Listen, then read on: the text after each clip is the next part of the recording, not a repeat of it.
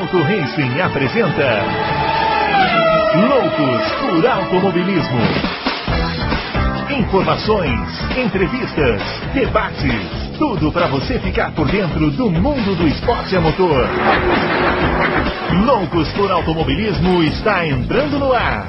Muito bem, senhoras e senhores, chegando com Loucos por Automobilismo número 125, depois das 500 milhas de Indianápolis. Corrida que nós somos tetra, né? Aqui no Brasil, a gente pode falar com propriedade, né? De 500 milhas de Indianápolis, porque ninguém domina mais aqueles, aquele aquele asfalto do que um dos pilotos de nacionalidade brasileira. Né? Então, se tem alguma coisa que nós somos uma supremacia total, é nas 500 milhas de Indianápolis. Podemos nos orgulhar disso, né? E vamos chamar já de cara ele aqui, o grande Adalto. Estou muito preocupado depois do vídeo de sábado do Adalto. Quero saber se ele está mais calmo, né?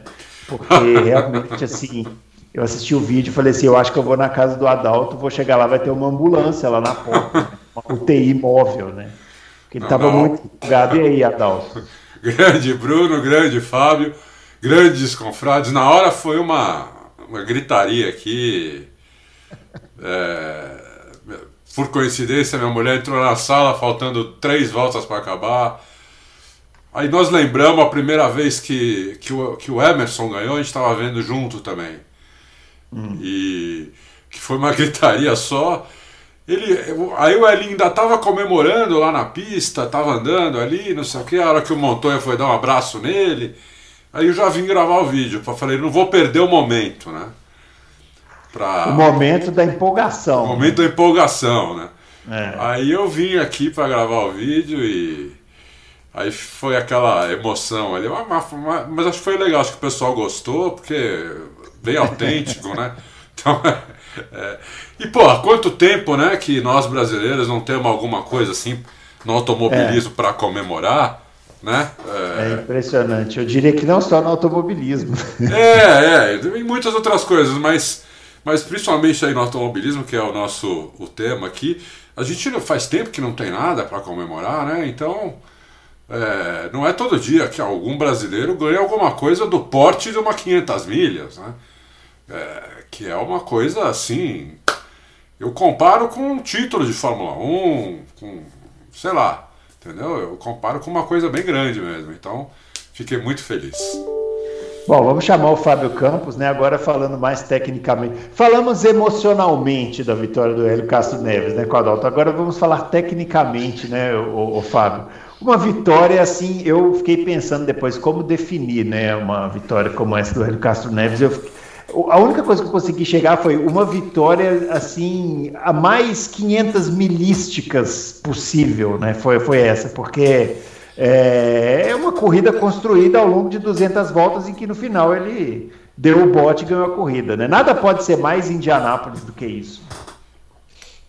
Olá para você, Bruno Aleixo, olá para o Adalto, olá para o ouvinte que gosta do bom debate, gosta do bom jornalismo. Vamos lá, vamos analisar as 500 milhas de Indianápolis que for, foi. Não foram as melhores 500 milhas de Indianápolis, a gente já viu melhores, mas foi uma corrida com emoção, foi uma corrida com três pilotos ali no final brigando pela vitória, foi uma corrida com pilotos dividindo curva, né? Foi um, um reflexo de um trabalho que a Indy faz, que a gente pode detalhar também aqui durante o programa sobre é, qualidade do espetáculo, qualidade da prova, sobre características específicas de Indianápolis vencida por um piloto, Bruno Aleixo, que chegou num ponto da carreira de que até os seus feitos são até muito maiores do que o seu próprio talento. Mas são feitos absolutamente inquestionáveis, são feitos absolutamente é, gigantescos. Me surpreende a pouca, a pouca é, repercussão na imprensa geral é, a respeito do tamanho do feito, porque é como ganhar um grande slam. Eu não chego a comparar com o título de Fórmula 1. Mas eu comparo o Hélio Castro Neves em Indianápolis, até fiz isso lá no Twitter. Aliás, você esqueceu, né? E já vou apontar o dedinho aqui. Né? Você esqueceu de falar os nossos tweets. Mas você ia falar, tenho certeza que você vai dizer que você ia falar. É, mas eles já estão, tenho certeza que eles já estão aparecendo aqui dinamicamente, como sempre aparece. É, mas a comparação que eu fiz é o que o Hélio Castro Neves tem com Indianápolis é o que o Ayrton Senna tinha com o Mônaco. É, é, chegar num lugar e ter a plena capacidade, a mentalidade de conseguir colocar para fora tudo que sabe, de saber jogar o jogo. Né? O Hélio Castro Neves mostrou mais uma vez, a gente já sabia, porque um tricampeonato de Indianápolis já é uma coisa acima do, da expectativa. O quarto, que o, ele já era um, um, digamos assim, um mito ali naquele asfalto. Agora ele passou para uma categoria acima de mito. Ele já está entre os As deuses dali, daquele, daquele lugar, daquele local. É, vale lembrar que ninguém conseguiu cinco. Nenhum ser humano conseguiu cinco. Não dá para não imaginar o ano que vem o que, que vai ser de atmosfera, porque até, tem até isso, Bruno Aleixo. Não é o jogar o jogo que a gente vai discutir, não é só o jogar o jogo, é saber aproveitar o sabor do jogo. E o, e o pós-corrida mostra como o Hélio Castro Neves tem com o Indianápolis algo que pouca gente tem e eu duvido que a gente vá ver na nossa geração alguém ter essa simbiose com a pista. Agora, vocês estão falando aí Brasil, Brasil, Brasil, é, aproveitem, porque não vem ninguém no rescaldo e do mesmo jeito que a gente se acostumou a não ter piloto de Fórmula 1, eu acho que a gente vai se acostumar a não ter essa facilidade, entre aspas, entre muitas aspas, de ver brasileiro ganhar em Indianápolis, Bruno Aleixo. É, você sabe que eu estava escrevendo a minha coluna para o site essa semana, né? E eu fui falar do Hélio Castro Neves, e aí no final eu fui encerrar com essa constatação, né? Falar, puta, a gente está comemorando aqui um piloto de 46 anos, né? Que estreou em 1998, vencendo uma corrida em pleno 2021, né? Poxa, que legal para o automobilismo brasileiro. Mas na verdade não vem ninguém depois. Não vem ninguém. Não vem, não vem ninguém. ninguém. Então, mas aí depois eu tirei essa parte porque eu não queria escrever um texto ah, pessimista. Que absurdo, que absurdo, eu falei, eu não quero Dessa vez eu quero escrever uma coisa bacana, otimista, para cima, é. e depois a gente fala dessa coisa. Eu, vou discordar, eu vou discordar de vocês, porque eu acho que nós temos lá o Pietro Fittipaldi, que está começando. Eu acho que ele vai seguir carreira lá, não na Fórmula 1. E eu acho que o Pietro Fittipaldi tem condição de, de, de andar bem na Indy, de ganhar corrida. Eu acho que ele tem condição, porque ele andou muito bem na Fórmula 1 que é um carro muito mais difícil, muito mais rápido, muito mais complexo. Eu acho que ele tem condição, sim. Eu tenho fé que o Pietro vá, vá dar uma continuidade na Indy no, do, em relação ao Brasil. É, eu, eu acho que o Pedro não andou muito bem na Fórmula 1 e eu acho que o Pedro pode ganhar corridas na Indy. Mas a simbiose do Hélio com o Indianápolis eu acho difícil. Ah, bom, isso sim, isso sim. E aí Mas, tem uma coisa, né? Essa longevidade que o Bruno se referia, né? Quem diria, né, Bruno? A gente se lembra, porque nós falamos, debatemos e analisamos, nós cobrimos. Você não vai se lembrar, sua memória, eu já cansei de dizer, né? é a idade. Mas a gente cobriu sim. a primeira vitória dele em 2001. Ah, sim. Quem diria que 20 anos depois o cara ia estar tá ganhando a corrida? Isso é um elogio, isso não é uma crítica, não. 20 anos depois o cara estava. Exatamente 20 anos o cara está lá seguindo no mesmo lugar ganhando corrida subindo na grade, né? Queria eu ter essa vitalidade, né? Passar 200 voltas correndo em círculos e ainda parar o carro Você e subir na grade. na grade. nem depois. Eu não subo na grade nem antes da corrida, quanto nem mais depois. O, bom, só para antes da gente começar aqui os debates, né? Lembre-se que os nossos twitters, né, estão aparecendo aqui, ó. Aparecendo aqui, ó. Meu arroba Bruno Aleixo 80, o, o Fábio, o arroba Campos FB e o Adalto, arroba Adalto Race, né? E não se esqueça do joinha e de se inscrever no nosso canal.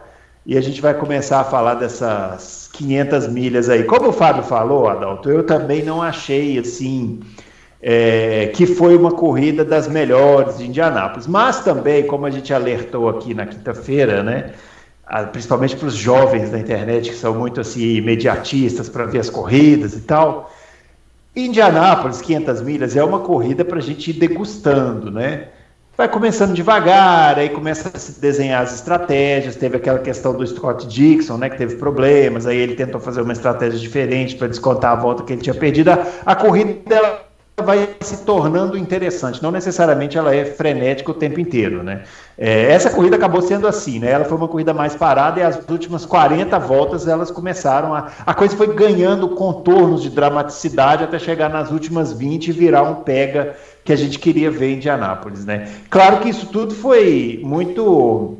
É, amplificado aqui para nós no Brasil, porque o, o Hélio Castro Neves estava na disputa, né? Mas a verdade é que foi isso que aconteceu, né? Sim, mas foi uma corrida técnica, teve, teve pouco acidente, pouca batida. É, eu acho que isso mostra que os pilotos estão melhores, né? Porque a pista é a mesma, o carro está o carro tá andando mais ou menos a mesma coisa, o carro não está andando menos do que andava há 3, 4, 5 anos atrás. Então, então acho que eu gostei da corrida, eu achei uma corrida boa.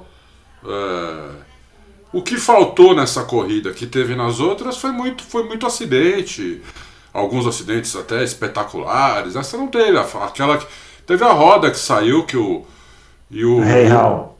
É. E ele bateu ali de bico, até achei que fosse dar tempo de ele desviar, mas não, não conseguiu. É, eu gostei da corrida, eu achei a corrida legal e, como você falou, ela foi melhorando e, e exatamente isso, né? Os últimos. As primeiras 150 voltas é uma corrida de endurance, depois viram uma corrida de sprint, né? A diferença é. que eles estavam virando nas últimas, nas últimas voltas, perto das, das primeiras, era absurdo, né? Tanto é que o Elinho chegou muito rápido nos retardatários. Né? Foi Uma mesmo. volta antes de ele chegar, você mal via os caras na pista. É. Né? E... A gente assustou, né? Eu assustei quando eu vi. Eu lembro eu... no seu vídeo, você falou assim: ah, ele, ele, ele teve a manha de fazer essa ultrapassagem porque ele vai se aproveitar do vácuo. Eu tive outra percepção. Quando a imagem mostrou aquela fila de retardatários, eu falei: meu Deus, ele vai perder a corrida porque esses caras vão atrapalhar ele. Não, eu adorei. Eu falei agora que ele vai. Se ele chegar, ele ganha. E ele falou isso depois, né? Na, na é, entrevista que ele deu à noite. É, se ele chegar, porque, na verdade, eu acho que o Palu estava um pouquinho mais rápido que ele com com pista livre, com ar, com ar frontal, ele era um pouco mais rápido que o Hélio. Então o Hélio precisava daquele, daquele, daqueles retardatários para ele poder pegar o vácuo. E aí ele aumentar a velocidade dele no vácuo e aí o Palou não conseguiu ultrapassar. Eu acho que sem, sem aqueles retardatários era bem capaz de ele tomar a ultrapassagem na última volta. É. Agora, o, o a gente estava falando aqui de pilotos jovens, né, Fábio? Esse Alex Palou, hein? O Scott Dixon precisa é, acordar, porque esse cara é bom, hein? A gente teve um confronto de gerações, né, Bruno? Porque a gente tinha é. ali brigando na frente, a gente tinha Conor Daly, Rinus VK, Alex Palou, contra Érico Castro Neves, contra Simon Pagenot, contra o Hunter Hay, que ficou ali um bom tempo também. Então a gente tinha ali os quarentões, quarentões mesmo, já passaram bastante, e a turma nova, a turma que não que não. E é interessante você ver o Hélio, a experiência, né? Ele ia passando, ele ia, ficou atrás do Palou e você vê que ele ia. Teve, uma, teve duas, três voltas, o Paul Trace na transmissão da NBC. Ele ia narrando cada momento que o, o, o, Era claro no áudio ambiente que o Hélio ia levantando o pé. Assim, não, não vou ultrapassar, vou ficar aqui, vou fazer o consumo de combustível jogar a meu favor, que é esse jogo estratégico que a prova, a prova de Indianápolis quase que exige, né? Quando a gente teve, por exemplo, o Rinos VK, que sentou na frente e tinha e acabou não só inferior por causa do motor Chevrolet, que estava atrás dos motores Honda, estava abaixo, como a gente já previa, mas que queimou combustível e estava com uma estratégia bem, em, é, digamos assim, desvantajosa, né? Porque entrava no box bem antes. O próprio Rei Hall, para mim, seria uma força enorme no final da corrida, não tivesse uh, a roda uh, saído do carro, porque ele era o que vinha com a melhor é, ele, ele é o que vinha parando por último, né? Ele tava, parou por último de todos os que estavam na ponta, ou seja, ou teria mais combustível para poder sentar o pé, ou poderia fazer a última parada mais rápida do que os outros. Que é o jogo de Indianápolis. Então, eu acho que o Rei Hall também viria forte nessa prova. É, mas a experiência do Hélio fica muito clara, né? Teve um momento que é assim, os meninos na frente e ele ali sabendo que fica entre os primeiros e as 50 últimas voltas é, é, a, é a hora que vai para o pau. Então, foi bonito ver os três, né? Porque o Patrício Ward também, esse é um dos outros que eu não citei, dos o meninos. Pato. Né? É, que ele estava. Um dos, é. dos, meninos, é, o apelidado de Pato. É, também estava ali, também estava na briga. Então foi bonito ver os três ali brigando, disputando. A prova foi bonita, a prova foi legal, a prova foi bacana. E foi ótimo para o Hélio vencer numa prova que tinha público, né? Porque se o Hélio consegue essa vitória no ano passado, é, era outra coisa, era outro clima, era outra história. É. Ali, aliás, 40% uma ova, né? Tinha muito. Ah, é, não. É, é, Algu alguém vendeu mais ingressos do que, do que é. falou que ia vender. Cambista, foi cambista. É. Tinha umas 200 mil pessoas lá, fácil. É. Não, a... o, o, o, grosso do público fica muito no chamado infield, e o infield sim estava vazio. É, a parte, a parte de dentro. Agora né? as arquibancadas estavam. É, estavam. É. Alguém falou. Ah, mas olha, eu vou falar para vocês, viu? Por causa do politicamente correto, mas vendeu mais. Vendeu é, co como faz bem para a gente ver evento com público, né? Ah, outra coisa. Nossa senhora, a gente. É, é o maior evento com público esportivo do planeta, é, após essa pandemia. É. Não só as a despeito da gente está muito longe, né, disso aí, mas é. como faz não, bem, nós né? Não estamos longe disso. A Copa América. Copa América, esqueci que somos o país da Copa América. Tem é nada vai ter mesmo Copa América? Vocês estão de brincadeira, não vai ter, né? Não, o, o, hoje o, o, o, presidente falou que por ele sim.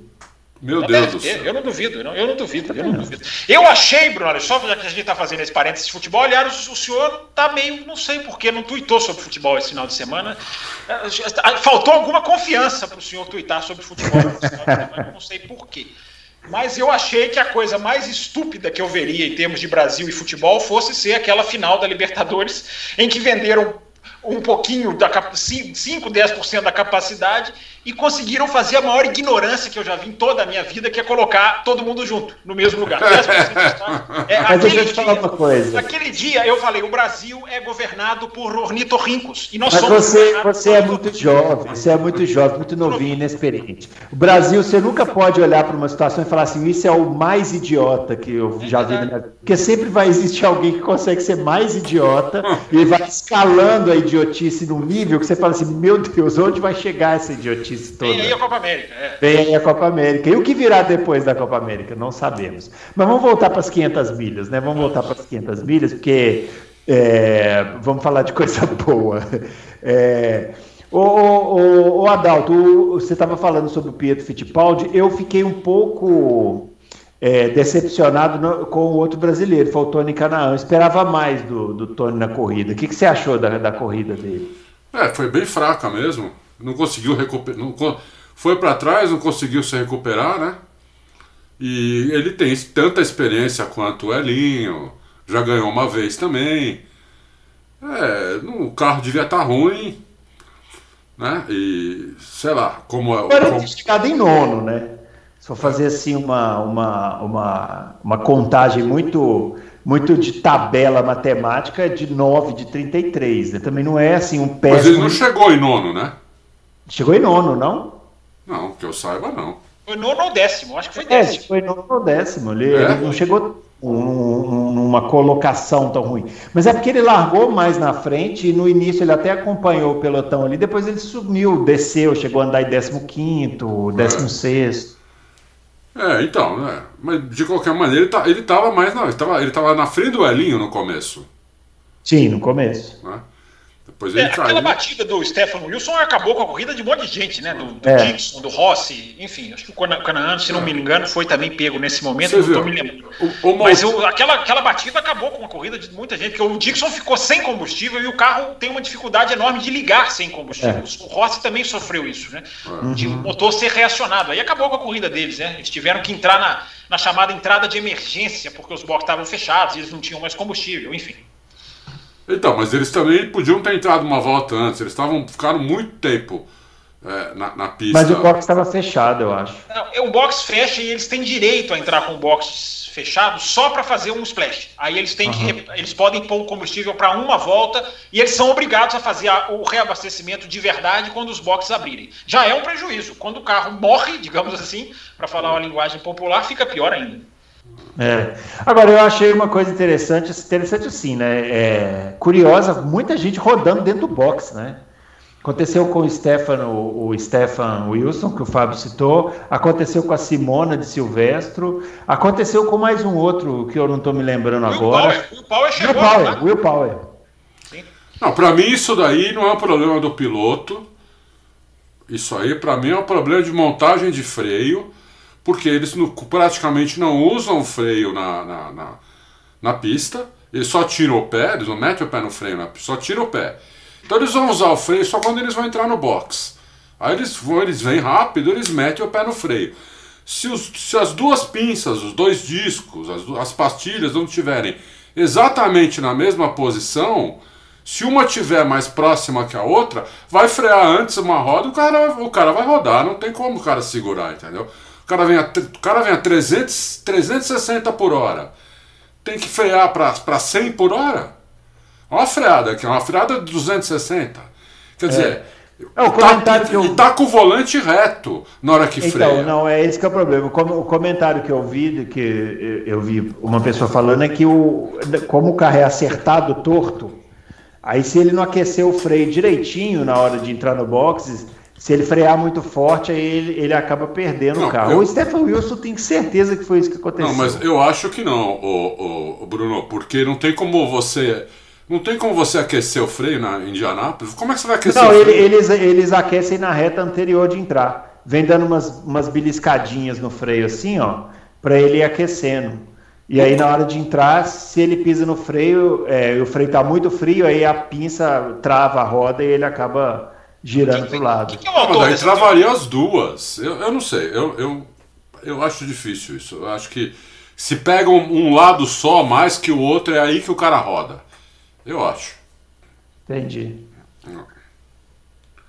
É, e os pilotos que não são acostumados com a Indy também sofrem disso, né? Como, como foi- o caso do Stefan Wilson. eles- os pilotos disseram que a tinha alguma coisa na pressão do pedal. Pode ser justamente a questão de temperatura. É, é, tem a ver com o freio, evidentemente, porque foram vários que teve- tiveram esse problema. Aliás, tem um, tem um mecânico da Simona de Silvestre que percebe o Will Power chegando e escapa, sai correndo, né? Aham. E um fiscal também, tem um fiscal até que ele é puxado, né? Porque o Hunter É. Desequilibra, ele não chega a rodar. Mas o Hunter Hay desequilibra de uma maneira que, que colocou o fiscal. É perigoso, né? Pra ficar no pit de Indianápolis não é.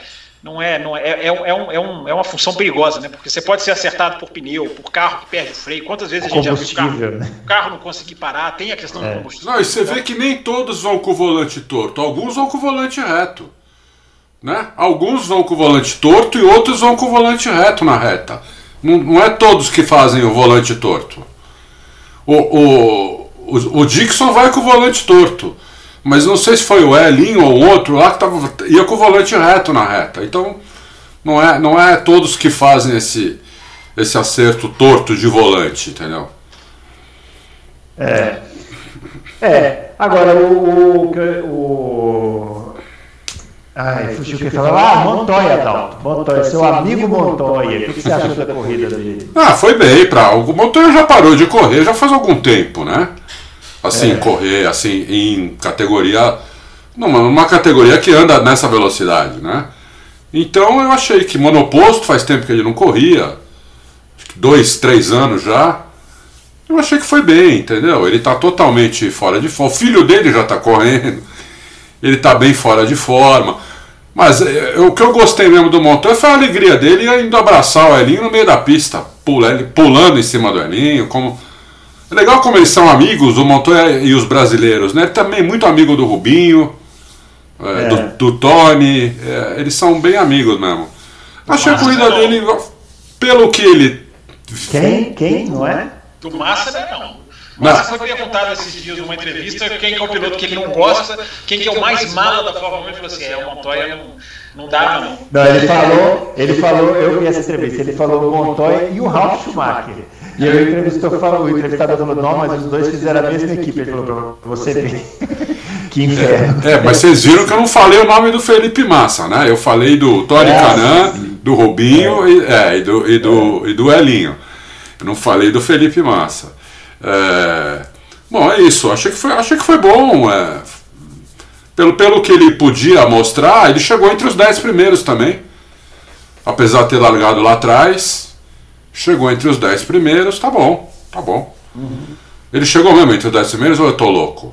Eu acho que você tá louco. É, eu não sei também. É, posso estar louco? Décimo segundo ou décimo terceiro, eu acho.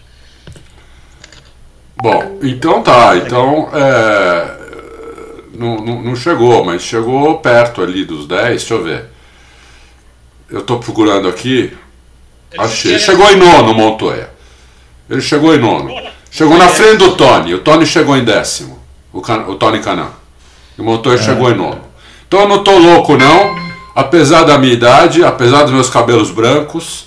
Nós é que somos os loucos mesmo. Vocês é que, vocês é que são desme- desmemoriados.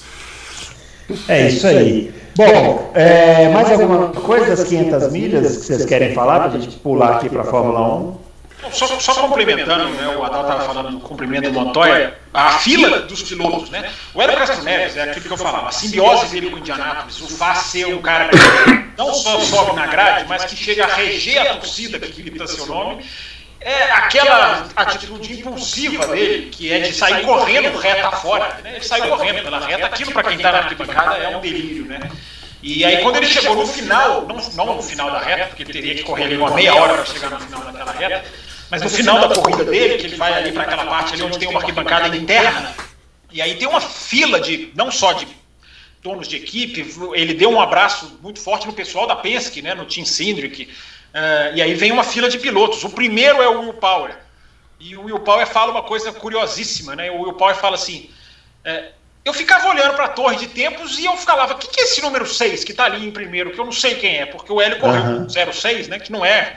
O, Hélio, o número do Hélio, sempre foi o 3 da Penske, né, agora como ele correu, e a gente tem que falar isso também, né, Bruno Aleixo, não é só uma vitória do Hélio Castro Neves, é uma vitória de uma equipe que nunca tinha vencido, uh, de uma equipe que estreou em 2017 só fazendo Indianápolis, passou a fazer um pouquinho mais de corridas em 2018, ou seja, fez o passo a passo, né? Como a, como a Indy é muito receptiva a novos nomes, a novas equipes. Ali se, se associou a Andretti, é uma equipe que corre com a parceria técnica da Andretti é, e que conseguiu ganhar as 500 milhas de Indianápolis, ou seja, muda a história da equipe, né? E muda completamente agora os próximos passos o Hélio Castro Neves quer fazer o ano inteiro, ele não quer ficar de fora da Índia, ele tem contrato para mais cinco corridas esse ano. E isso agora, isso até pode mudar. Ele, ele tava, a, a, a imprensa americana estava especulando se o ano que vem ele, ele vai conseguir fazer o ano todo, que é o que ele quer. Uh, mas se bobear, aí agora sou eu que estou falando, se bobear, ele pode até fazer esse ano, quase que todo, porque é uma vitória em Indianápolis agora é mídia, é dinheiro, é patrocínio, é e o cara é o quatro vezes campeão de, de Indianápolis. Né? Ganhou então, 1 é milhão e 800 mil dólares. É, vocês estavam falando da, da, premiação, né? É, é, foi divulgado 1 milhão e 800, né? Agora, é só, só para terminar falando mais ou menos aquilo que eu falei na abertura, né?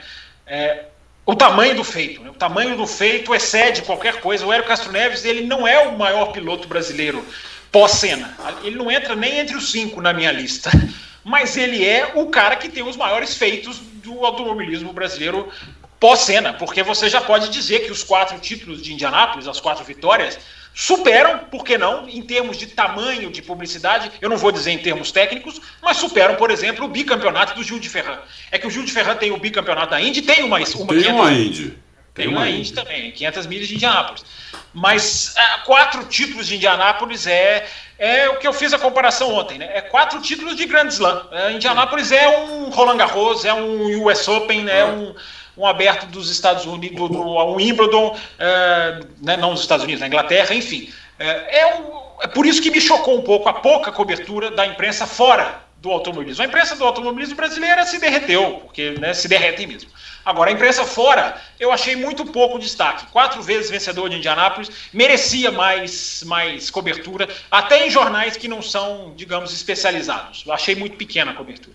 Não conhecem nada, não é. conhecem nada, não sabem nem o que estão fazendo. Ô, ô, ô, Fábio, você falou muito da simbiose do Elinho com o Indianápolis. E a simbiose que ele tem com a torcida americana. É isso, faz é parte. É impressionante, né, meu? Como eles torcem pro Elinho, né? O, Adalto, eu não sei se o som da TV brasileira, que vocês acompanharam, o som ambiente, estava tão. É, porque eu já fiz, eu já vi na Fórmula 1 que o som ambiente da televisão aqui é muito menor do que o som ambiente do público na TV lá fora. É, toda vez que o Hélio Castro Neves ultrapassava o Palu, eu não sei se vocês ouviam, mas. Ouvia, ouvia. Na NPC, ouvia. se ouvia o autódromo e, e se batendo palma. É, Quando o é. Palu passava o Hélio, não se via essa, é, essa é, é ovação. então, assim, era claramente. E quando eles são apresentados naquela. Né, naquela apresentação antes da corrida, que vão três, três, eles vão apresentando por fila, né? Cada fila sobe no palco e os pilotos vão dar, dar aquele tchau. O Hélio Castro Neves é se ele não é o, o que mais recebe, ele está ali ombro a ombro, por exemplo, com os dois da casa, né? Que são o Ed Carpenter e o Connor Daly, que são ali, são de Indianápolis, né? São, são, são filhos ali da terra, digamos assim. E o Tony Canaan também é muito ovacionado. E o Hélio Castro Neves é impressionante. Antes da corrida, ele já é o mais aplaudido, é, ou, é. ou, entre os mais aplaudidos. Então, é. e ele sabe usar isso. Ele é um cara muito esperto na questão do marketing. Ele Sim. sabe trabalhar isso. Sabe, ele sabe. sabe desde que ele, desde sabe. que ele fez lá aquela bobajada de dançar lá naqueles programas. Que ganhou, que ganhou. Inclusive, ele ganhou o troço. ganhou a dança. Isso, ele, ele virou um fenômeno de publicidade e ele sabe explorar isso. Então, é, ao, ele quando sabe. ele rege a torcida, né? Vê-lo regendo a torcida torcida é um barato, porque é o cara que curte. E muita gente acusa o Hélio de ter uma falsa alegria, de ter uma alegria forçada de, de, de, sorrir mais do que de verdade. Eu não estou entre esses que acusam ele disso, mas que ele estava realmente, absolutamente autêntico ali depois daquela vitória, e não teria como não estar. É, é, é. é impressionante. É, é, é uma coisa bonita de ver, independente de nacionalidade, é uma coisa muito bonita de ver uma, essa relação. E esse cara pode se tornar cinco vezes campeão de Indianápolis. É, isso é o mais impressionante para mim. Eu já vislumbro 2022, Bruno Aleixo, porque evidentemente ele vai voltar voltar. Evidentemente, é. ele tem cadeira cativa para o resto da vida. Ele não tinha antes dessa prova, ele teve que negociar, saiu da Penske, foi, foi correr com a Penske lá no INSA, aí a Penske não o quis mais, o que é direito da Penske, não vamos transformar o Hélio num super piloto, porque o Hélio já não está na fase digamos assim, é, top da sua carreira. Lógico que mas, não, com 46 anos, por isso que é, foi um feito mesmo domingo é, sabe correr em Indianápolis, ele sabe jogar o jogo de Indianápolis. Então, a partir de agora, eu quero ver quem não vai dar uma cadeira para esse cara, podendo se tornar o maior vencedor da história das 500 milhas. Isso é, é pode ser a grande história a ser contada na 500, nas 500 milhas do ano que vem. Com, cer com certeza, Não, todas as equipes do grid. já vai ser isso, né? É, todas as equipes do grid já estão de olho nessa, nessa história, né? Como fazer funcionar essa história. Só tem que ver, porque eu senti, pelo que o Hélio falou, tanto antes quanto depois da corrida, que ele não está afim de fazer só em Indianápolis. Não, ele, ele, quer ir para o ano inteiro. Sim, é. sim. O que, aliás, ele está muito certo. Porque uma coisa que a gente falou aqui, inclusive quando o Alonso foi tentar lá, é que não adianta o cara querer fazer só as 500 milhas. Ele tem que estar tá na Indy. É. Tem que estar tá correndo. A não ser que é, seja o Hélio. que seja o Hélio, claro. Porque o Hélio só fez fazer. As... Ele não correu por essa equipe nenhuma vez ainda. Ele fez é. uma tentativa. Mas ele, é, ele é um fenômeno lá mesmo. Não dá para comparar. É, ele é um fenômeno lá, ele né? Fez uma tentativa, ele fez uma tentativa com a McLaren o ano passado no GP misto, não foi bem. Uh, negociou com essa equipe, falou para o repórter da NBC: uh, Eu quero correr o ano inteiro. Eu, eu, eu, eu mere... Ele até chegou a falar isso: eu mereço correr o ano inteiro. Uh, agora acho que tem acho que tem grande chance. Indianápolis, Bruno, você pode ter certeza que ele é capaz de fazer 50 anos correndo em Indianápolis. Não tem é. muitas dúvidas depois dessa, não. É, e é a grande história a ser contada, porque nenhum dos outros três pilotos que estão com ele nessa, nessa, nesse, nessa bolha do tetracampeonato, né, que é o, o Al Unser, né, o Al Unser pai, o Rick Mears e o AJ Foyt. O, o AJ Foyt. Nenhum deles corre mais, então quem pode chegar é o Hélio mesmo. Né? É, a, tem uma frase do Pagenot, que aliás o Pagenot foi bem, né? O Pagenot chegou é, em terceiro. É, veio de trás, né? É, o Pagenot você, tinha feito... Você cantou essa pedra aqui, né? Ó, olho é, no Pagenot que ele foi bem no vácuo. Foi muito bem no vácuo e o Pagenot falou uma frase sensacional. Ele falou assim: o Hélio acabou de me dar mais 10 anos de Indianápolis, porque eu vi que eu posso. Ele falou, eu vi que eu posso, eu posso também correr aqui é, até, até ficar mais velho. Então é, é, é, é, um debate legal, Bruno, porque é o seguinte: vamos também colocar as coisas nos lugares, não vamos nos deixar levar pela empolgação. Indianápolis dá para você correr até mesmo com uma certa idade, porque é, não é um, o esforço é grande mental, mas não é um, um esforço, não, não é. digamos, é. tão físico é como é. Que nem jogar porque... dupla no tênis, dá para é. você, né? No simples você tem uma idade que não dá mais, na dupla você vai até 50 anos. Isso. O desafio de Indianápolis é mais mental, é mais ali a concentração e o acerto. Esse é um grande mérito da vitória do Hélio de conseguir pegar uma equipe que não tem experiência e acertar o carro e conseguir andar bem e conseguir ganhar a corrida. Porque fazer isso na Penske é uma coisa, não estou dizendo que é fácil, mas fazer isso numa Meyer Schenker é, é, é, um, é um feito também para se aplaudir. É um piloto de uma equipe pequena que, que conseguiu vencer. A Indy, é, a Indy é esse campeonato democrático. Né? Olha quantos pilotos já estão estreando em vitórias nesse ano e uma equipe, agora foi a vez de uma equipe estrear na lista de vitoriosos. Então isso também é muito legal. Então, mas não é um desafio físico, é um desafio mais de de, de, de ali, da tocada da fina, do é. acerto milimétrico do carro e saber jogar o jogo. Isso ele sabe muito bem. E é menos reflexo também, né? Não, não é. precisa de tanto reflexo. Às vezes você precisa, quando vem uma roda na sua frente quicando. É, é, é que ele não teve, né? Se, ó, é. Eu sinto muito aqui, tudo bem. Eu tô falando da poltrona, assistindo na minha casa. Mas francamente, a roda já tinha batido, já estava naquela na pista há uma semana quando ele acertou a roda, entendeu? É, já deviam ter avisado ele pelo rádio, ele já devia estar esperto com aquilo. Eu achei o fim da picada ele ter acertado a roda. Eu acho que você está pegando pesado. Eu acho que você está, eu acho que você tá pegando tá pesado. pesado. É, você viu a imagem on board? A imagem é, on board. O próprio, o próprio aerospring é. atrapalha a visão é, acima da linha. É. é, pode ser, pode ser. A imagem on board com sem a câmera lenta, a, a imagem mesmo pura, é, eu te falava. Pode eu, ser, mas eu não perdoo, não. Se eu sou o chefe, se eu sou o chefe da equipe dele, ia tomar um esporro quando chegasse. O bom, o bom é que deu só, depois ele publicou. Qual, esqueci agora o nome do piloto. É, mas o bom é que. Oi? Foi o Conor Daly. Conor Daly. Ele depois publicou na rede social uma foto, deu uma. É, deu uma não, não, quebrou nada, mas deu uma prejudicada lá no, no não, na, rachou, na, rachou. A é, televisão americana no, mostrou, rachou o bico ali. Na hora que ele parou no box, já tava, dava para ver o é, rachado. Ele mostrou a foto, é, ele mostrou a foto, mas ele continuou, né? Ele não trocou o bico. Não trocou porque, ele, é, porque ele estava brigando pela vitória. Ele, é, ele se, então. eu não me engano, se eu não me engano, ele é o piloto que mais liderou. Eu acho que em número de voltas, é. se eu não estou enganado, foi o Conor dele. Ele é. partiu para cima no começo. Agora, né? dá para fazer uma comparação. Você imagina se um carro de Fórmula 1 pega naquela roda, não sobra nada ali da frente do carro. Não sobra bico, não sobra asa, não sobra nada. Vai tudo pro saco. O Fórmula Indy aguentou uma roda. Aquela é. roda se pega numa pessoa, mata, para começar. É. Mata a pessoa. Né? O Fórmula Indy continuou correndo. O cara não trocou nem o bico, mano. É impressionante a diferença né? de, de, de, é. de resistência, né, meu? É. Bom, vamos passar então para a Fórmula 1, né? Agora finalizando aqui as 500 milhas de Indianápolis. Adalto, só uma coisa no final. O Fábio mencionou a transmissão, transmissão nacional Não, maravilhosa, hein? Tamo maravilhosa durante a é transmissão. É difícil, é difícil, a gente ter essa oportunidade de falar isso aqui, mas agora a gente pode, né? Transmissão da Índia, ó. Muito, muito, muito boa. boa. Bom, é. durante a transmissão eu tuitei lá, ah. parabenizando os dois. De novo, já tinha eu já tinha feito isso antes, parabenizando os dois pela transmissão. É, olha, vou te falar, que dupla, né? Uma dupla realmente, talvez a melhor dupla do automobilismo que eu tenha visto aqui narrando e comentando. Possivelmente sim, né? São né? duas cabeças, né? Tem muito conhecimento histórico, né? É. Até no começo, assim, antes da corrida começar, até achei que eles estavam exagerando, assim, na quantidade de informações, assim, muita informação. Às vezes a gente queria ouvir, né, o som ambiente lá e eles dando informação, mas quem sou eu para reclamar de excesso de informação é. depois daquela escassez, né, de, de, anos e anos de escassez de informação na Índia. Então, tá bom demais, pode continuar assim. Vamos falar da Fórmula 1. Oi.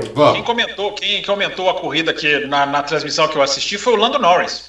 Uh, lá direto de, de, do Centro de Tecnologia da McLaren, né, o MTC, é, na hora que. Porque uh, Sky e NBC são mais basicamente do mesmo dono. Então toda hora que ia para o intervalo na transmissão americana, a, a, transmissão inglesa colocava o pessoal lá do estúdio. E o Lando Norris gostando muito do negócio da Indy. Ele até, ele até falou, mais pra frente na minha carreira é algo que eu quero tentar sim, sem dúvida nenhuma. Enfim, muito legal ver o Lando Norris ali. Bem legal, é... bem legal isso que você está falando.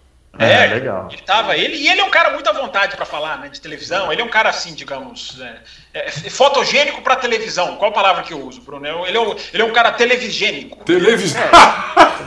É, é, igual o Bruno Aleixo, ele faz caretas, ele é igual o Bruno Aleixo. Gostei do televigênico, hein? Ele é um televigênico. Vamos, vamos tá. colocar isso no vocabulário automobilístico. Fala, tá, fala, pro, fala pro nosso editor colocar aqui. Fala pro Coloca aqui, ó. O cara é televigênico ou não é? é. Ai, Deus. Vamos lá. Anota o horário aí, anota o horário aí, anota o horário.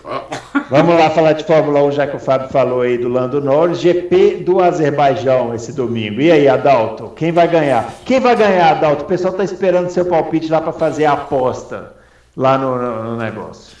Olha, eu não apostei ainda. Hum. E, uh, mas eu olhei lá, né? Eu olhei lá a cotação, tá muito parecido o Hamilton e o Verstappen. O Hamilton, quando eu olhei, pagava 2,20 e o Verstappen pagava 2,25. Ou seja, a mesma coisa, né?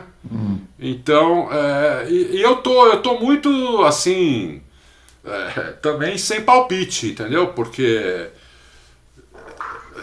apesar do pessoal estar tá achando que a Mercedes vai ter uma super vantagem por causa daquele trecho de 2.200 metros de aceleração total, é, e vai ter mesmo, né, nesse trecho, mesmo com a asa da Red Bull flexionando, é, a flexão lá é tão mínima que aquilo, se der 2, 3 km por hora a mais é muito, e eu acho que ainda a Mercedes vai ter muita vantagem nessa parte, mas eu acredito na Red Bull no, no miolo. Então vai ser, vai, acho que vai ser uma, uma corrida bem equilibrada entre os dois. Olha, o, o, o Fábio, quem somos nós para ensinar o mestre Adalto, né? Mas eu, eu me lembro, eu, eu me lembro que a gente ah, há um ano, dois, assim, a gente chegava aqui e falava assim, Adalto, quem vai ganhar a corrida? Ele batia no pé, Verstappen, essa aí é do Hamilton, aqui, lá não, Mas eu, eu acertava quase todas. Agora ele já está numa ponderação, rapaz. Eu, não, eu acho. Não, mas é lógico, pô. Agora os carros estão parelhos. Os carros estão parelhos. A velocidade uhum. deles é parelha. Não adianta. Eu sei que tem torcedor do Hamilton, do Verstappen, não importa. É, a velocidade deles é parelha. Eu acho até, vou até falar uma coisa aqui que eu vou tomar pedrada demais. Hum. Eu acho até que hoje o Verstappen talvez seja um pouco mais rápido que o Hamilton. Hum. Mas o Hamilton tem outras qualidades que superam o do Verstappen. Por isso que eu acho que é tão parelho o negócio que não dá para chegar aqui e cravar quem vai ganhar a corrida, entendeu? Uhum. Porque, até porque se o pessoal for apostar em cima disso, já pensou depois? Então. É... Responsa, né? Agora tem uma coisa, hein? É uma pista onde o Bottas anda bem pra caramba. O Bottas já devia ter vencido duas vezes lá. Entendeu? Então não tirem o Bottas da jogada, porque esse sim pode ser um vencedor improvável e esse está pagando 9 ou 10 para cada um. Então, então, apostador, se você tem aí 200, 300 reais para apostar, pensa um pouco no Bottas. Se você pode perder 200 reais, aí, pensa, pensa no Bottas, porque de repente você ganha 1.500, 2.000 reais apostando nele, entendeu? E aí, Fábio, GP do Azerbaijão? É, Bruno, eu acho que tomara que seja um grande prêmio que não termine no tapetão, porque a questão das asas vão, a, a, vão ser levadas, as questões todas relacionadas à asa vão ser levadas ali a sério. Tomara que sejam ameaças pré-corrida, porque ali a asa vai ter. Ninguém falou disso em Mônaco, né? Apesar de falar, o que se falou em Mônaco era projetando o Azerbaijão, porque Mônaco a diferença era mínima. Agora não. Agora quem tem a asa flexível vai ter uma vantagem teórica teórica, a gente pode até dizer na prática, porque vai poder fazer aquela reta que é muito, muito assintosa, vai, enfim, vai ser ali, ela vai ter ali uma, uma grande vantagem.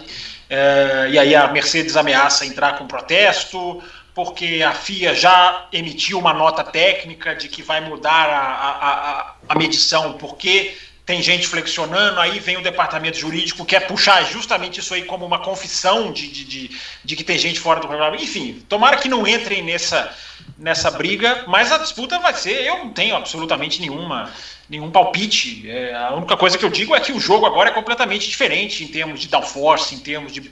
Tudo é, no, que tem, no que diz respeito a Mônaco, é, é, esquece, porque agora é aquecimento de pneus é diferente. Os pneus são os mesmos os mais macios, porque é circuito de rua, enfim, você precisa ali de muita de ter muita aderência, mas uh, a questão a questão fica eu fico muito curioso de saber como que a Mercedes vai lidar com esse final de semana, até esquecendo a questão das asas, porque é, tudo que aconteceu em Mônaco é, é gera uma coisa interna na Mercedes que eu fico curioso se eles, se eles tomarem uma, uma pancada de novo, como que eles vão reagir, porque reagiram de uma maneira tão espalhafatosa ao que aconteceu em Mônaco, e eu repito, para mim a preocupação em Mônaco não é o desempenho da Mercedes, é porque Mônaco é exceção.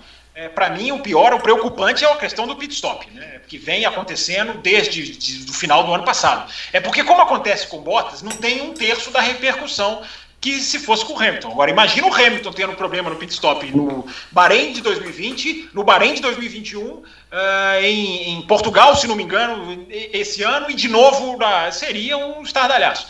Mas é, como é com Bottas, mas é para mim um problema muito preocupante. O, o, Hamilton, tradicionalmente, não vai bem nessa pista, né? Uh, ele tem uma vitória e a vitória que o Hamilton tem é aquela que o pneu do Bottas, mais ou menos o que o Adal estava falando, o pneu do Bottas estourou quando o Bottas estava na, na, na liderança. Então é uma questão a se considerar, não é uma pista em que o Hamilton. É, eu não vou dizer que ele é ruim na pista, né? Mas não é, é a melhor pista, pista do mundo para ele, como é, a Rússia não é também. Ele não tem, pois é, ele não tem uma, uma, uma relação, digamos, de supremacia nessa pista. E isso já é um.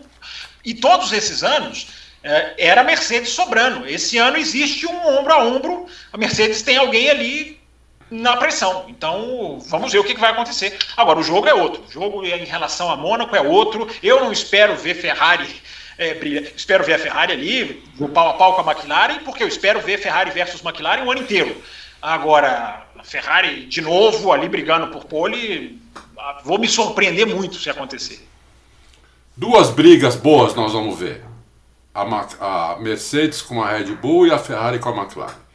Acho que vão ser duas brigas muito boas e não sei o que vai acontecer, mas vão ser duas brigas muito boas para ver, porque elas estão muito parecidas. Tanto a Red Bull quanto a Mercedes estão muito parecidas no tempo, quanto a Ferrari e a McLaren. Né? A Ferrari sendo a, a Red Bull, né? que vai andar bem no miolo e andar mal na, na, no trecho de alta, e a McLaren sendo a Mercedes, vai andar bem no trecho de alta e um pouco pior. Mas eu acho que a, a McLaren, principalmente com o Lando Norris, é favorita para ganhar da Ferrari lá. Eu imagino que seja. Muito bem. É, vamos falar da MotoGP agora para finalizar aqui o, o, podcast, né? Tivemos o GP da Itália nesse final de semana, lá em Mugello, vitória do Fábio Quartararo mas, infelizmente, a notícia o não é xará, boa, do né? Xará. O Xará, mas infelizmente... É. Infelizmente a notícia não é boa, né? Infelizmente a gente teve um acidente fatal nos treinos, né? Que foi o Jason Dupasquier, que acabou caindo, né? Ele caiu, levou mais dois pilotos, né? Junto, foi a imagem bem forte, inclusive.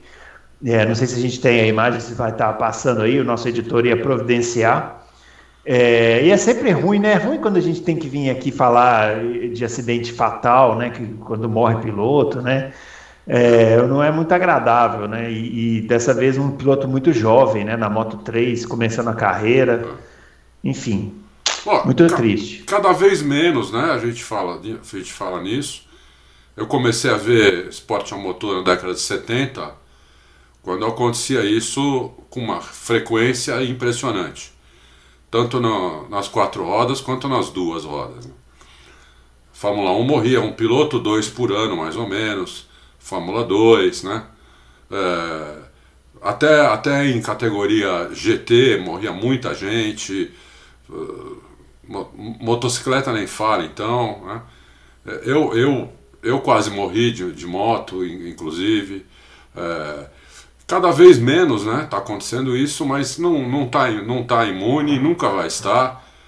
Né, por mais segurança que tenha na, na, na no, equipamento, nas pistas, na vestimenta, né, não, não tem como você, se, você ter total, total proteção. As motos passando a 370 por hora lá em Mugello, na, na, na linha de chegada, é né, uma velocidade de um, de um, de um é, é mais é um, a velocidade de um Concorde que nem existe mais, que ele precisava chegar para decolar, né? Porque, porque a asa não sustentava menos que isso. Então não tem como ter uma, uma segurança total, entendeu? E principalmente na moto, né? Onde o cara tá, tá solto ali, né? Não tem como. Infelizmente aconteceu, eu, eu vi a cena, eu revi, vi, revi. É, é, é uma, uma fatalidade, mas é, é, você vê, nem se fala muito nisso. Vão fazer alguma coisa, não vai ter, não vai ter mais corrida, não vai ter. Não. É uma coisa que, né, o fã de automobilismo, de motociclismo, fã do esporte a motor, infelizmente está tá sujeito a ver isso às vezes. Cada vez menos, graças a Deus. E aí, Fábio? É, Bruno, é, os, os últimos acidentes da MotoGP têm sido assim, né? Os acidentes fatais, né? É o acidente que você não consegue evitar, porque o piloto cai e a moto de trás vem e pega em cheio. É muito, muito difícil. E ali ele estava uma fila, né? Tá, era, é, é muito. Não, é, é, a Moto 3. A Moto 3 ela é. tem essa característica, né? Quanto mais junto o pelotão anda, mais, mais chance, mais perigoso é, né? é. Tanto a morte do Simoncelli, por exemplo, foi na largada. Foi, ele foi acertado, inclusive, pela moto do Valentino Rossi. Foi. E, e, e foi na largada, na segunda volta, se não me engano. Ou, ou seja, são a, a, as mortes. A MotoGP teve viu quatro mortes nos últimos dez anos. É, é, um número até, até considerável, no sentido de que. É, é, é, surpreendente que seja tão pouco, se a gente analisar no amplo maior, porque é, não acontecer todo final de semana já é motivo de você parar e refletir. Porque todo final de semana os caras estão dividindo curva com oito lado a lado. Então, é, principalmente na Moto 3. Na Moto 3, às vezes, existem fotos da Moto 3 que são, você fala que é montagem porque são oito motos lado a lado, enfim, é, acontece. Então, a, a, a, proporção de fatalidade nesses acidentes, ela, ela, ela é muito maior, porque é o que eu dizia, são quedas até bobas. Se você analisar a queda do Simoncelli, é uma queda boba. A, a, a morte do Luiz Salom em Barcelona é, também é uma coisa. Ele, foi, ele caiu já, e foi escorregar e bater ele, o, corpo, o próprio corpo dele na moto lá na frente. É, são quedas bobas, mas a consequência, e principalmente dos quatro últimos, três foram assim, é, dos, as quatro últimas mortes, três foram assim, o cara cai e a moto vem atrás e pega. É, então isso é muito, é muito, é muito triste, como você falou, Bruno. É, você vê uma pessoa morrer com 19 anos, é um absurdo, né? Uma coisa assim, o cara nem começou ainda a, a, tanta coisa que o menino tem, tinha para viver. É, é, chega a ser um absurdo né, a gente pensar isso. E isso gerou, isso gera, né? Eu acho que a reflexão do ter corrido ou não, isso agitou muito ali os bastidores. Né, da, da, da, da MotoGP, principalmente após a corrida. Né? Ele caiu no sábado e a notícia da morte dele veio no domingo. Embora você vê o acidente, você vê ali que é aquela, é aquela queda que o cara já não tem a menor. Você já vê que a consciência do cara, do modo como ele rola no chão, já não existe mais. Né? E, e a notícia... não, e o próprio atendimento, né? Você vai acompanhando o atendimento ali, você vê que. É. É, mas isso... o outro que caiu fora da pista também parecia, parecia inconsciente. Depois ele levantou, né? É, é o, o, o, isso também gerou discussão, Bruno. Infelizmente, essa discussão acerta também a Fórmula 1 e eu acho que essa discussão, infelizmente, vai ganhar uma proporção que eu não queria. Que é a, a, discussão de que não se deve mostrar replay, não se deve mostrar acidente, não se deve mostrar atendimento. Os pilotos da MotoGP ficaram incomodadíssimos. Uh, teve canal que ficou colocando replay. Eu vi pela transmissão da, da, televisão, da televisão inglesa, eles colocaram um replay. Uh, que eu acho aceitável. Eu não acho nenhum absurdo, nenhum escárnio. É, o atendimento foi mostrado de longe, o que eu também acho que não é problema, mas muita gente acha que é.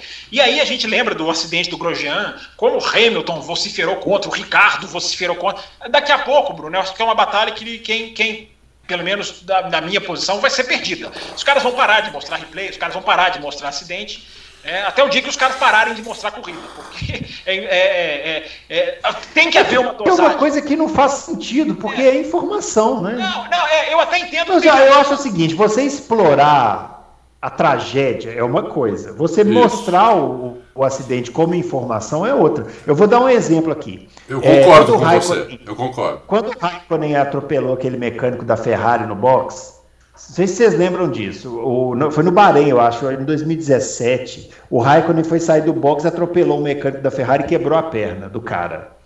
E a TV estava mostrando o pit stop, evidentemente mostrou, mas não mostrou o, o, replay, a gente não viu mais replay do acidente. Aí a Globo foi lá e fez o replay do acidente ela mesma.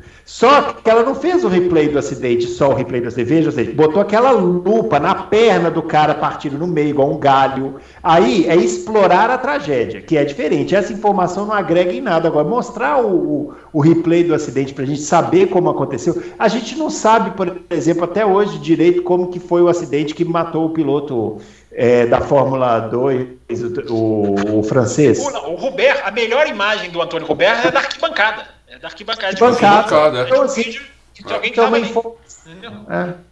É, é, eu até acho, Bruno, assim, eu, eu, é, eu acho que não precisa se mostrar tanto. Por exemplo, eu acho que o acidente do Senna chocou muita gente, né? Porque se mostra é. ali atendimento, é, aquele vermelho na pista, aquela, as pernas dele. Tudo bem, se quiser aprender algo com o Senna, não precisa mostrar isso tudo. Agora, não tem problema você mostrar de longe. Olha ali, tá a ambulância ali, os caras estão atendendo, é sério, eu não vejo problema nisso. O que aconteceu na Itália, e o próprio Jack Miller foi quem reclamou, foi exatamente isso que você falou, Bruno. Na Sky Itália reprisou à noite, ela não tem o direito de transmitir a corrida. É, quer dizer, eu não sei se ela transmite ao vivo, não sei, realmente eu não sei. É, mas ela reprisou o acidente por conta dela própria.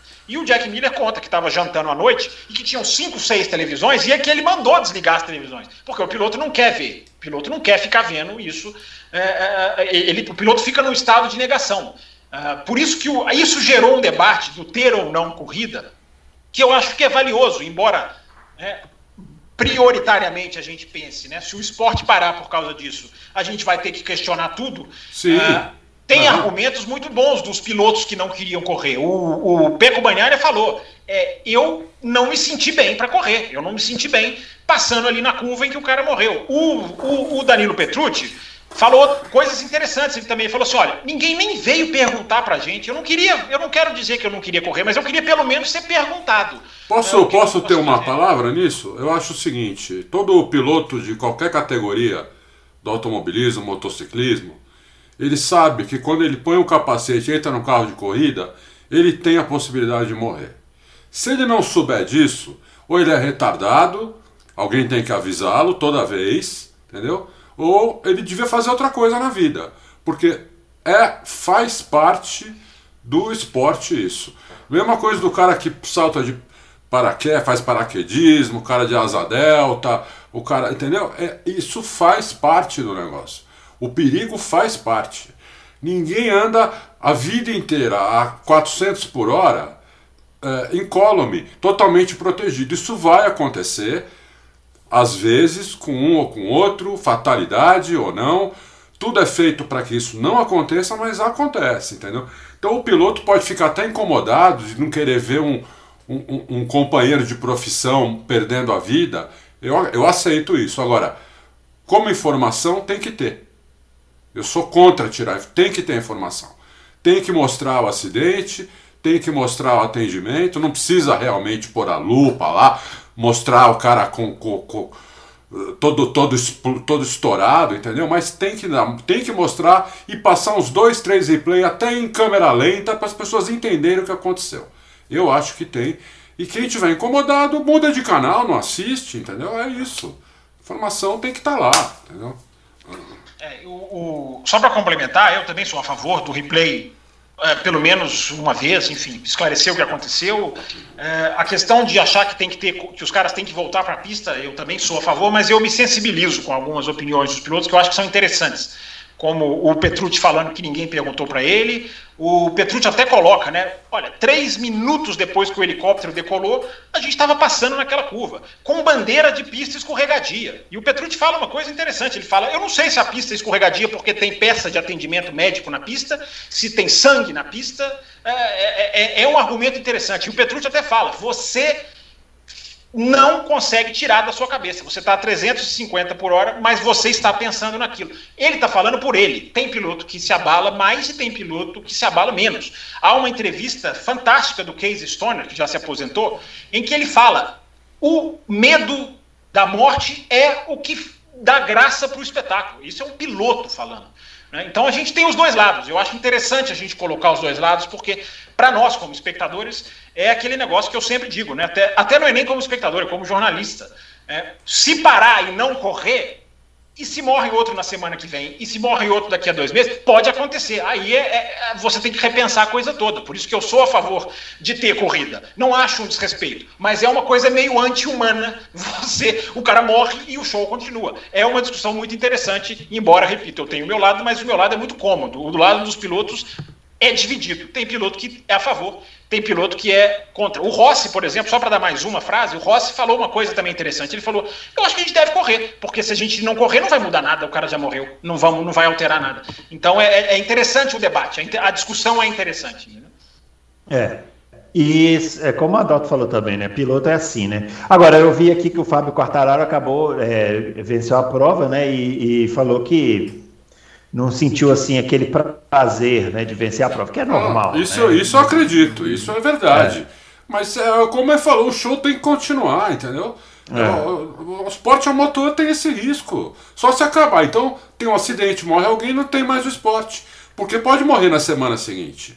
Né? Então não tem mais, não tem mais corrida, não tem, acaba o esporte. É, o, o, chato foi ver Mugello sem não só Mugello viver uma tragédia, mas Mugello também sem público, né? Porque Mugello é uma das catedrais da MotoGP. Se Mugello para a Fórmula 1 é mais uma pista da Ferrari ali, associado muito à Ferrari, Mugello para a MotoGP é associado ao Rossi, é onde tem a arquibancada do Rossi, onde o autódromo fica todo amarelo quando tem corrida com público. Então essa corrida sem público foi, um, foi, uma, foi, uma, foi, foi uma coisa que chamou a atenção. Né? E a corrida também não foi tão boa, mas é exatamente essa discussão, né? Os caras entrarem na pista depois de saber que um cara morreu, a gente não sabe como é que está o psicológico é. um de outro. Enfim, o Quartararo ganhou, Bruno. E o Quartararo eu já, eu já arrisco a dizer, o campeonato acabou. O Quartararo é, é vai ser campeão na MotoGP esse ano, ninguém pega. Está muito à frente, muito mais forte. A Yamaha está muito mais acertada. O campeonato da MotoGP acabou, Bruno Alix, em termos esportivos, porque ninguém vai pegar o Quartararo. Pode anotar. Muito bem, é isso então. Finalizando o nosso Loucos para o Automobilismo dessa semana. É, a gente volta aí dessa semana com a edição número 126 para responder as perguntas, né? Você já sabe. Estarei aqui nessa quinta-feira. Opa! Oh! Contra o meu Mande perguntas capciosas. Quero, quero Viva! audiência. Estarei aqui excepcionalmente nessa quinta. então já vamos aqui avisar que ó, o Adalto vai colocar a notícia lá você entra na página do Auto Race e mande perguntas capciosas, aquelas é, perguntas é, é. difíceis. Pergunta difícil. Não vem, não vem com essa história de quem vai ganhar no Azerbaijão. É, não, vem com perguntas capciosas, para deixar é. Fábio Campos em maus lençóis. Isso, não vem com coisinha básica, não. É. coisa. É, não vem também com perguntas sobre a Copa América, não, que a gente não vai falar sobre isso. Seja um assunto muito relevante. Meu, que... Meu, que lastimável. Cruzeiro só a moeda. Muito bem. É isso, pessoal. Então a gente volta na próxima, na próxima, na quinta-feira essa semana, gravando a edição número 126 com as perguntas. Você entra lá, é, deixa a sua pergunta, o Fábio vai estar aqui, vai poder responder. Aproveite essa oportunidade. E não se esqueça de se inscrever no nosso canal, deixar o like nesse vídeo e continue acompanhando aí o nosso trabalho, beleza? Sininho. Grande abraço para todo mundo e até lá.